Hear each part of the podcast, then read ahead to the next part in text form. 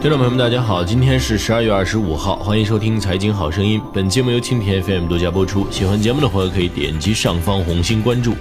近期不少经常买药的人们发现，很多药品甚至保健品都已经悄悄涨价了，药品迎来一轮新涨价潮。目前很多常用药迎来了调价，有不少药价的涨幅还不小，有些药的价格甚至出现了翻倍。例如，之前售价不到十元的某品牌感冒灵，现在卖到了十七。现在离市区较远的一家药店里，这款药卖到了二十，比原价上涨了一倍不止。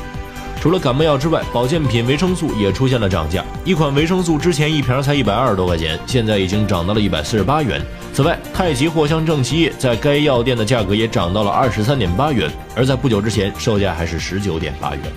此次调价之后，太极藿香正气液售价较之前的价格上涨了百分之二十。查询交易所公告发现，太极藿香正气液的生产商太极集团曾于十一月二号发布调价公告，称受原料价格持续上涨影响，为缓解公司成本持续上升压力，从今年十一月一号起，对藿香正气口服液的出厂价平均上调百分之十一。同时，太极集团公告还表示，藿香正气口服液是公司的骨干产品，调价之后对公司整体业绩影响暂不能预计，提醒投资者注意风险。无独有偶，今年八月，吉林敖东也曾下发通知称，自今年九月十五号起，其产品安神补脑液十毫升称十支规格的零售价格将由此前的二十五元每盒调整为三十二元每盒，涨价幅度接近百分之三十。除了上述提及的这几款药之外，今年以来还有多款知名的药品上调了价格，其中包括三九胃泰、黄连上清片、强力枇杷露等常用药。据上海阳光医药采购网显示，在上海市2018年第二批常用低价药品挂网采购中，有53款药品因日服费用超标或涨幅太大，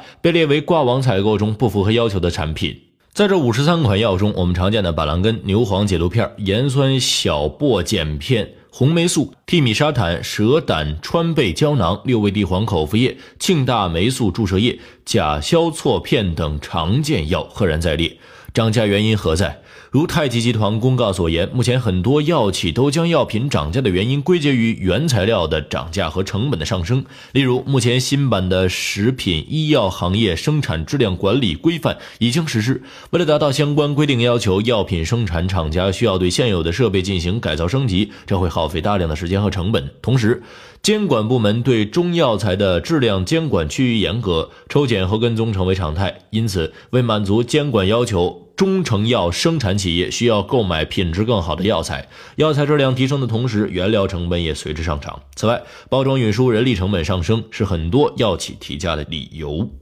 业内人士称，同主要成分由化学物质组成的西药不同，中药的生产需要大量的天然药材，涉及到种植、收割等一系列的过程。在生产过程中需要大量的人工进行取材、运输、提纯、研制等，且中成药体积往往比药片类西药体积大，而且对包装和运输要求更高，因此无论是人力成本还是包装运输成本，往往都比较高。因此，在监管趋严、原材料涨价、人均收入不断上升、包装价格上涨等多种因素的推动下，药企的生产成本不断上升，导致下游药价普遍上涨。此外，原材料生产商的垄断也导致了药企成本的上升。专家介绍，在我国的一千五百种化学药原料中啊，有五百种原料药仅有一家企业取得审批资格可以生产，四十四种原料药仅有两家企业可以生产，四十种原料药仅三家可以生产。原料生产商的垄断容易导致上游成本的大幅上升，导致药价上涨。同时，还有不少企业把成本上升原因归结于环保问题。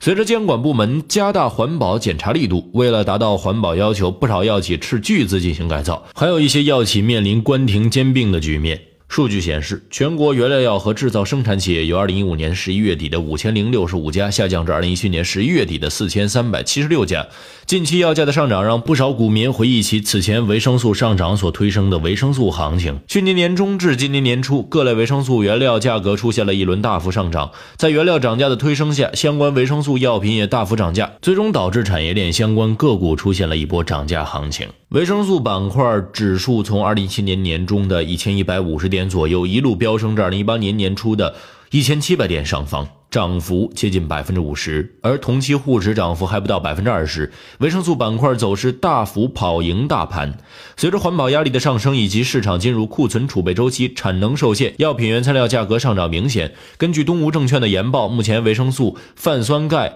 硫氰酸红霉素、阿奇霉素、克拉霉素以及罗红霉素均出现涨价情况，头孢类抗生素价格也有所回暖。有业内人士认为，上游原材料价格的上涨在传导至终端药品时，价格上涨幅度往往会更大，因此药企的利润反而会有一定幅度的扩大。因此，正如去年维生素涨价所推动的维生素行情那样，药品原材料的涨价也可能使药企迎来业绩的提振。在当前股市整体低迷的时候，医药类防守板块或许有望体现出价值。好了，今天节目就唠到这儿。在节目最后提醒大家，蜻蜓 FM 财经公众号已经正式上线，您可以公众号搜索蜻蜓 FM 财经或者搜索 QTFMCG 获得更多财经福利。下期节目再会。